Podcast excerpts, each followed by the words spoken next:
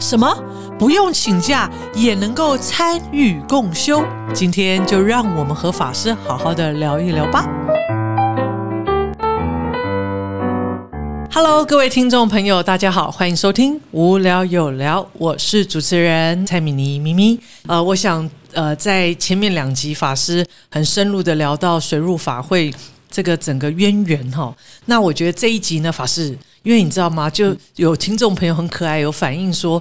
诶，法鼓山的水入法会哦，有十一坛。因为在上一集有特别谈到，我们有一个很大的特色，就是万形坛哦。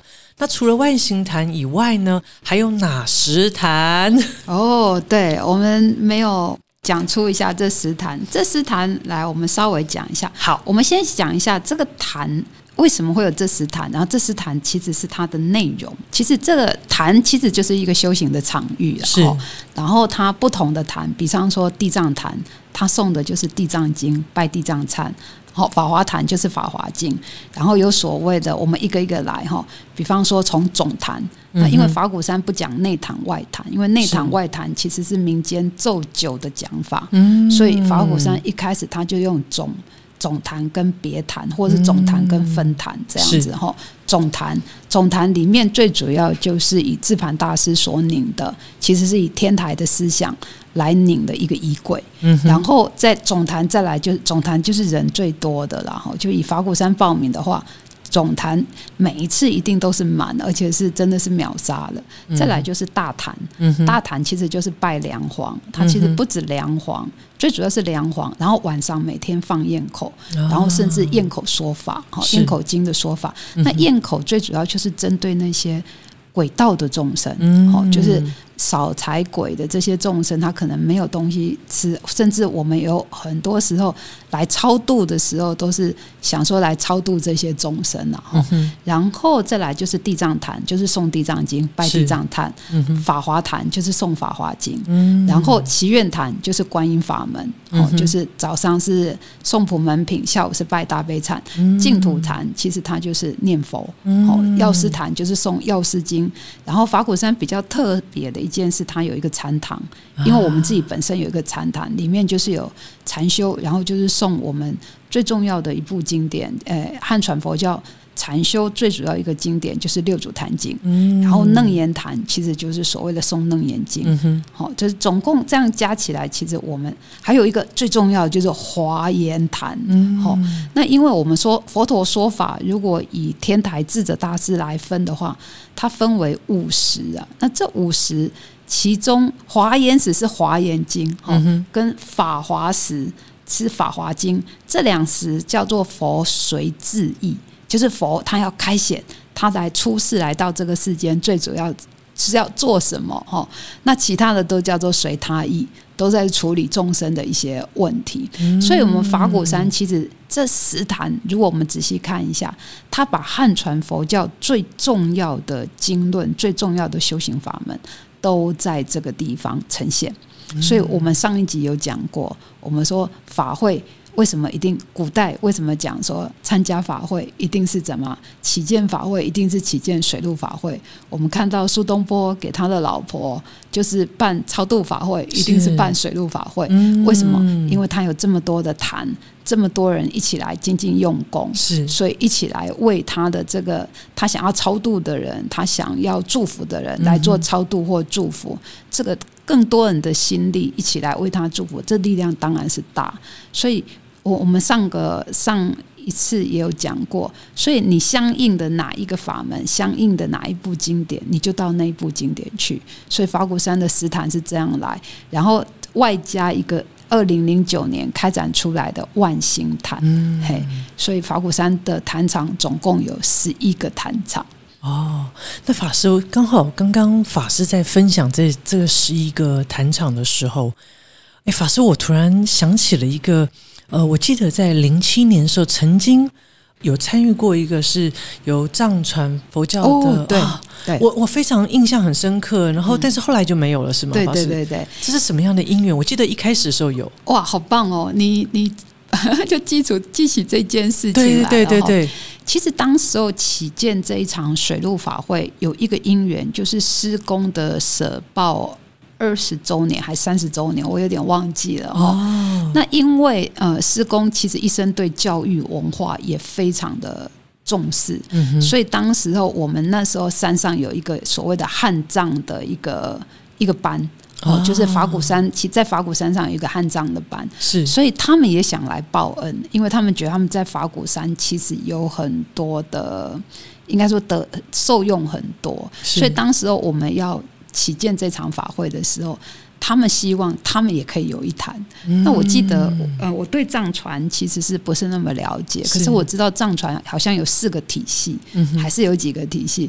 我记得我当时候跟喇嘛们就是谈论说，那我们这一个坛场到底要请哪一个体系来？哈？我记得那时候有呃有一个叫堪不知道什么堪堪布。布啊，哎对，嗯他就告诉我说，国凯是当然要四个体系都来 报恩，要一起报啊，怎么会只有一个体系来？嗯，我说，因为我对他们的仪轨也不熟，所以那个密密谈其实是从呃坛场的布置一直到整个法会，甚至法会结束，都是这一群喇嘛自己处处理的。哦他们当时候的讲法就是说，他们也要来报恩。嗯哦，所以当时我们起见这场水陆法会，我们也是想要报私恩、嗯报佛恩。哦所以第一届就有这样的一个密谈。是那事实上，整个水陆法会，它如果我们仔细去看它的衣柜，是它本来就是显密都有。嗯哦，只不过因为法鼓山当时哦，因为在我们汉地里面修这个秘法的人也比较少，是。然后师傅当时候又讲法鼓山这场水陆法会其实就是一个汉传佛教的一个一场水陆法会，所以啊，喇嘛们也都就是毕业回去了，嗯。所以我们就把这个密谈是怎么样，就是开始转换成我们汉传佛教的一个坛场。想不到咪咪你还记得这个对有，对对所以我记得，因为那时候水陆法会刚开始的时候，哇，大家其实是其实是蛮兴奋的，对，而且我还能够回想当时，我记得在最后送圣，哇，那个就是透过呃，算是我们讲说多媒体的这样子影像，呃，然后带让我们有一个很特别的送圣的经验，有别于过往传统水陆法会那样的经验。其实一直到现在为止，我都还是、呃还真能够记得那个第一次参与的时候那种震撼哦。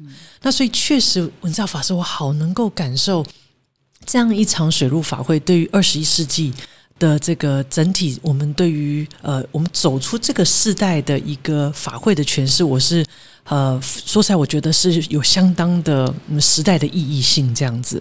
那当然也，我觉得整个水陆法会还有一还有一个是还有一件事情，一直让我也觉得呃很很很很感动，而且也觉得很特别，就是在于法师。呃，我们其实，在整个水陆法，因为大家有时候很忙哦，像像我们呃，如果能够全程在山上参与水陆法会，其实你是一定要特别排假，嗯 或者说你其实是觉得那是极其殊胜，而且会呃很珍惜。但是确实啊、呃，我们可能呃有生活当中，就是说有的时候未必能够全程这样参与。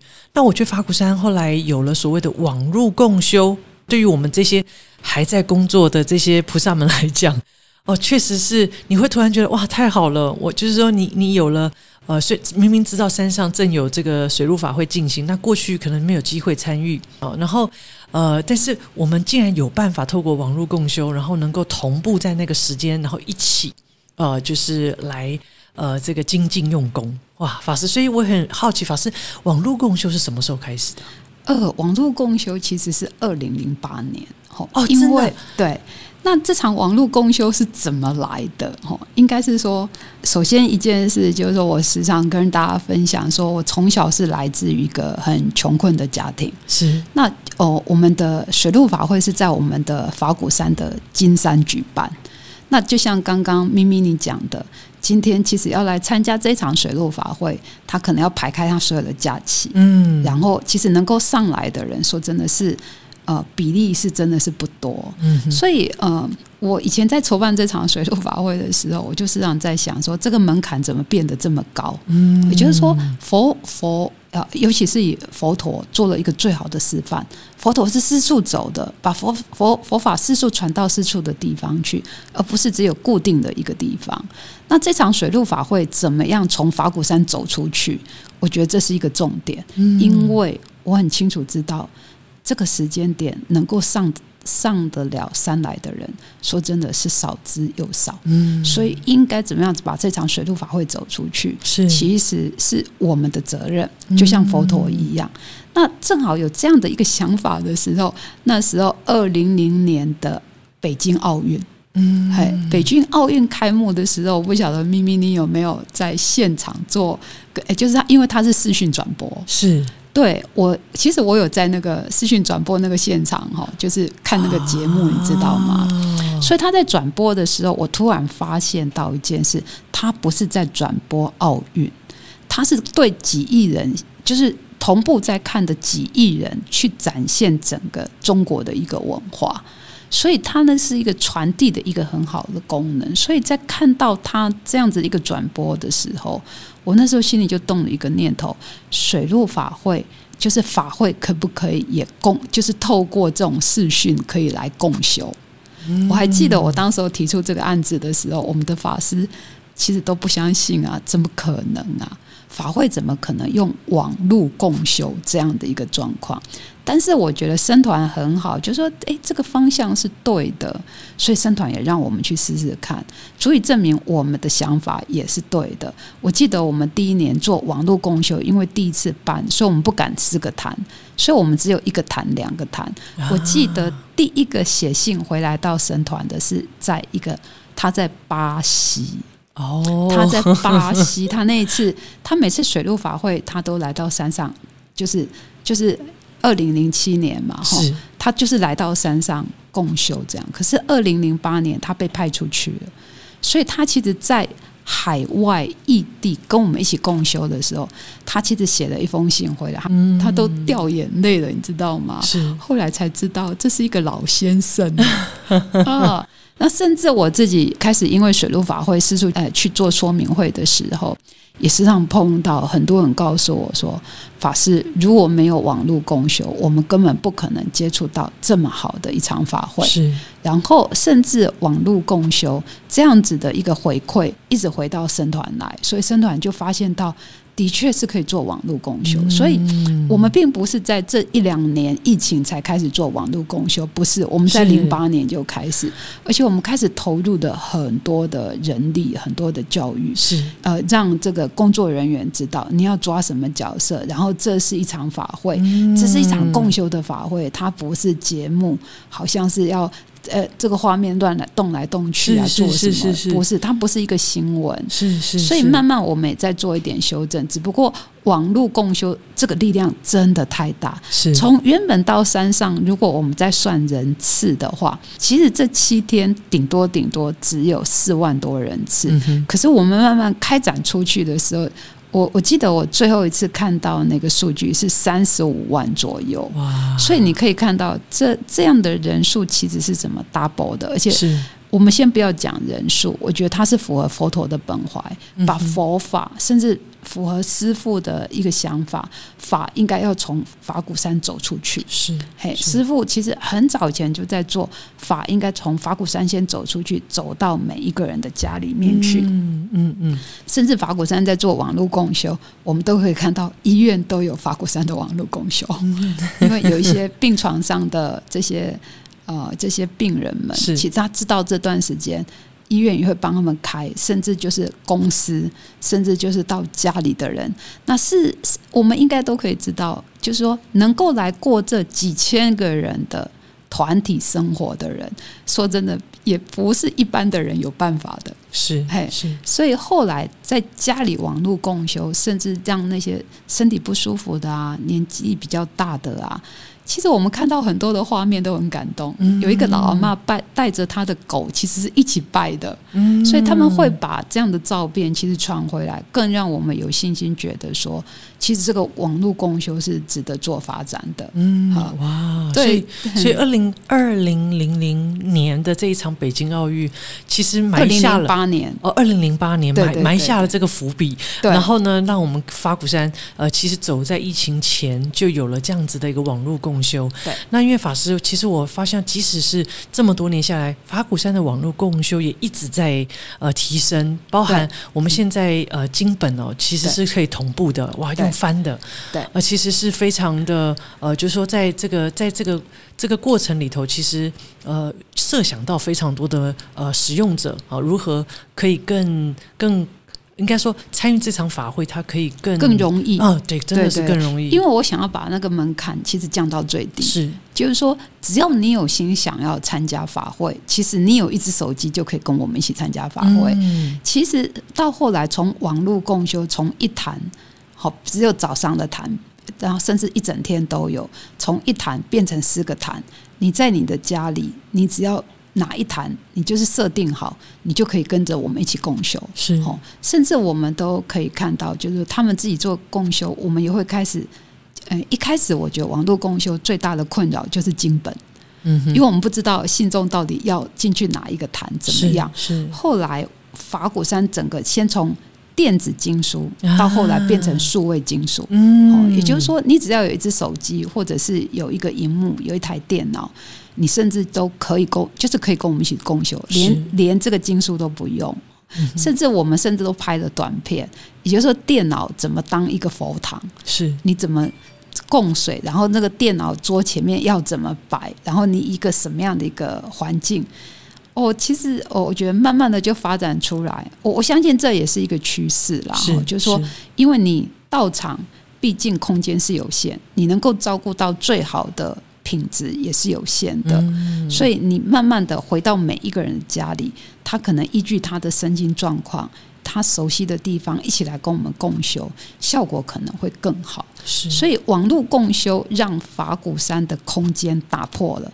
本来坛场只是在法鼓山金山的这个坛场，它的坛场已经扩展到全球。嗯，只要你有一只手机，愿意连上法鼓山的水陆法会，那个坛场就已经扩展到那个地方。是，好，是，所以坛场就不再局限于只有法鼓山金山这个地方。嗯，我们的坛场已经整个扩展出去。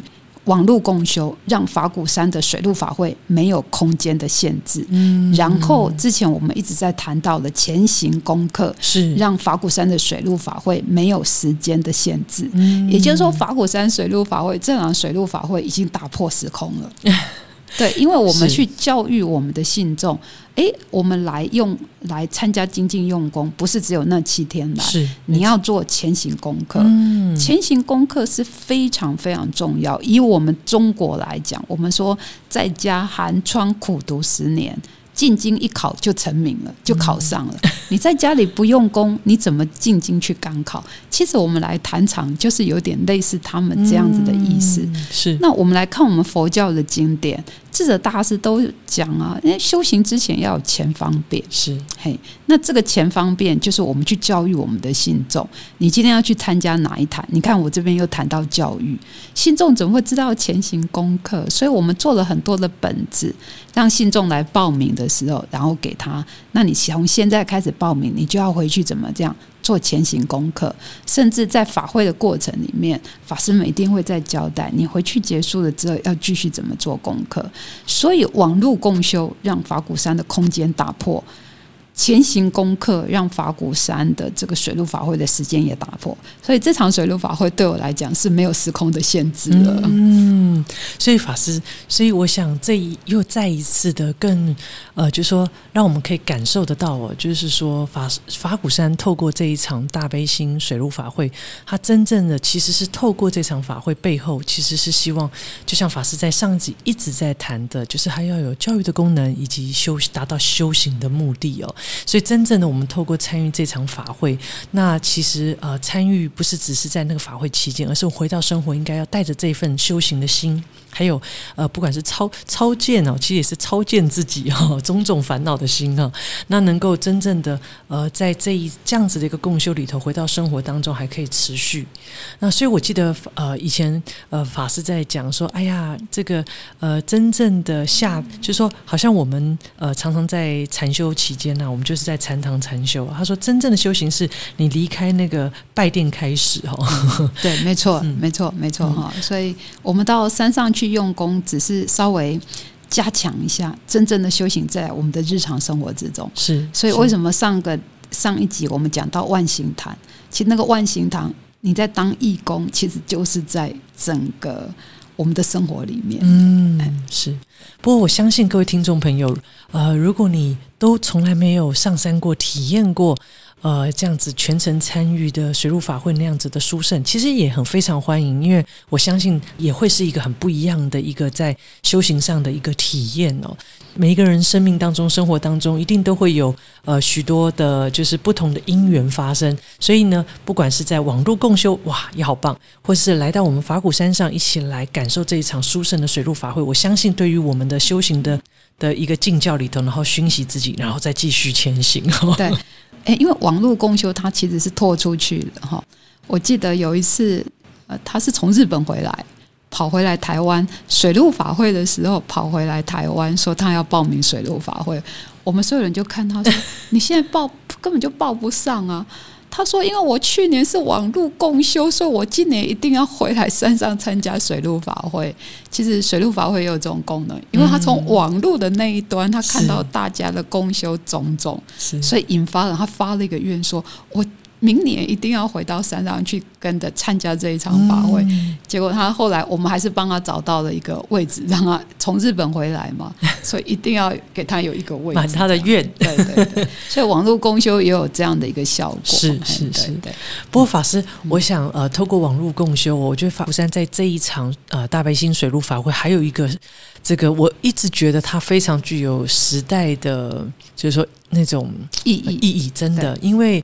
呃，过去我们一定要烧东西嘛，对，然后要烧牌位啊，烧王船啊，哈等等，尤其后面送圣那不得了，对，那烧的东西可多了，这样。对，那法鼓山竟然有办法，呃，就是说，呃，就是在这样子的一个仪轨上做这么大的调整哦，对，呃，就所以很多人也会想啊，哎，那这样子的一个法会，我们就是说，呃，如果没有去在这个超度过程当中没有烧这些香啊、船啊、排位啊，会有用？用吗？哈，然后那，然后再来一个部分是说，哎，像我们这样子的云端排位取代，算是取呃取代了传统这样排位哦。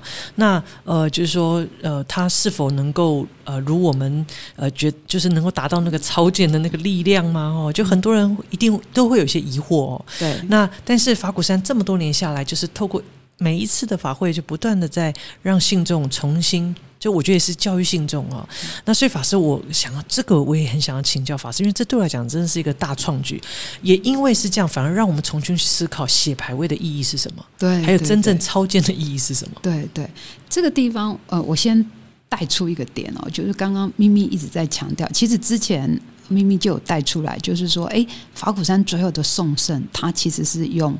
这个数位科技，对它跟传统就是完全不一样。我想我们先谈这一点，因为我觉得，嗯，其实当我们去研究这个仪轨的时候，就会发现到说，仪轨里面它要烧烧人、烧马，人它有人有马，有很多的牌位，有很多东西要烧。那我们稍微去看它每一个要烧的东西的意义是什么？哦，那我们就想，为什么要烧马？就为什么法鼓山会去改这个仪轨的原因，是因为仪轨里面本身这个仪轨是五六百年前，就是呃，或许或许是更早，就是我们看到有烧马，有烧人。那这个马跟跟人，它在场仪轨里面是做什么用？就是传递讯息用。所以你看那个马跟人都会有一张一封信，或一个符，或一个碟，然后送哪里送哪里送哪里送哪里。我们都可以看到，就是说，哎，纸马跟纸人这个前面都还有馒头。那我有一次我就一直在那边想，为什么是就是就是这为什么是马？哦，就就是他他为什么不不挑别的动物？为什么是马？哦，是。然后为什么是馒头？如果我们稍微把时空稍微再往。当然，这是这是一个其中的因素了，可能还有别的不同因素。拉回到就是五六百年前，甚至是元朝、明朝那个时候，这个衣柜开始在盛行的时候，你有没有发现到，当时候的交通工具最快的是什么工具？哦，是马。所以马是一个，就是一个邮差呀。哦，他去送什么送什么。哎，我现在这边要起建一场法会哦。邀请大家来。是，请问一下，二十一世纪的我们，马是跑得最快的吗？我们在沟通讯息，什么是最快？发一封 mail 出去就快，没有还不够快，还不够快。对，什么是最快？拨通电话，电话还不不够快快，什么最快？现在赖是最快。哦，来，对现在谁在跟你写信啊？对对对，真我现在的真的，现在就像咪咪发一个赖赖给我，我就知道讯息啦、对所以也就是说，谁说一定要烧马，一定要烧人？过去那个环境的确马跟人是最快。那我们说馒头为什么是馒头？因为馒头是可以放最久，那是一个代表性。那你现在我们一出门，没几步就一分一家 seven，没几步就一家 family 或者莱尔富，我们哪需要啊？所以呃，不是说它不对，而是整个大环境一直在改变。是所以我们的某一些思考点也要做一点改变。是那我们再来讲，过去他那个牌位放到那一艘船，如果我们要讲那艘船，还有的讲哎哈，那艘船在民间信仰的咒酒里面，其实因为过它它其实最主要是烧王船啊，或放水流，就过去那个瘟疫啊种种啊，然后烧掉。可是我们现在不是，我们说烧那一艘船是要把所有的牌位放在里面，然后烧船送到西方极乐世界。那我们上次就已经有讲了，到西方极乐世界不是坐船去的，嘿，所以从这里我们就可以知道，这是可以做改变的。那改变怎么改变？跟当代要协助大家修行，其实最重要就是观想，因为我们比方说。我们修行有几种修法，一个比方说以念佛来讲，他持名念佛、观想念佛、观相念佛，嗯，还有所谓的实相念佛。所以，我们最后到西方极乐世界去，呃比方说，我们是希望说借由动画，以前我们看到所有的东西是不会动的，是因为我们科技不不不知道。现在我们把这个经本里面的内容让它能够动，大家就是借由，其实应该说那些高僧们禅地隐很深的。他们脑袋这些东西是可以动的，你知道吗？嗯只不过以前是没办法把它呈现出来，现在的科技已经有办法把它呈现出来。是为我们借由就送圣的一个过程，其实把送圣的衣柜变成是一个会动的衣柜，其实让大家印在你的脑子里面。哦，这个到底是怎么回事？到西方极乐世界，原来去到西方极乐世界，其实是会有诸圣来接引。那到西方莲池应该是怎么样子的？他去到西方极乐世界应该是怎么去的？如果你往生的时候，有人开了一艘船来说：“摩诃菩萨上船了，我们要到西方极乐世界去，你敢去吗？你敢上船吗？”因为这跟经典是不吻合的，所以我们把经典的内容变成是一个动画，是带着大家一起观想，一起念佛来观想。